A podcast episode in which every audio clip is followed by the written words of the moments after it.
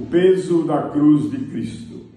70 quilos pesava, 75 ou 80, a cruz que ele carregava na longa estrada poeirenta. Andava um pouco, parava, agora já não aguenta, sangravam as mãos, sangrava todo o corpo que a sustenta.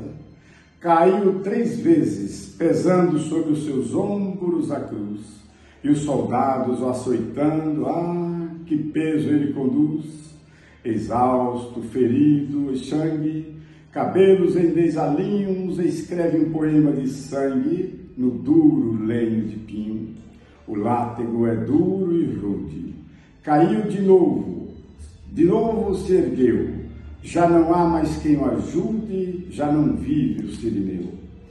Levanta, tomba de novo, sujo de pó, machucado, sob o deboche do povo e o sadismo do soldado. Seu olhar quase se apaga, não há gemido nem roubo, arde o corpo como chagas, vermelhas chagas de fogo.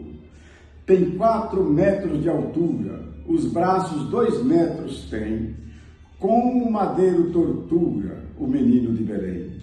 Já não há palmas e festa na mensagem dos caminhos, e a coroa rasga a testa com punhaladas de espinhos.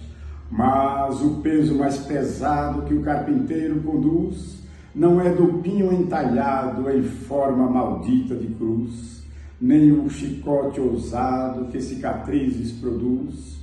O que pesa é o meu pecado sobre os ombros de Jesus.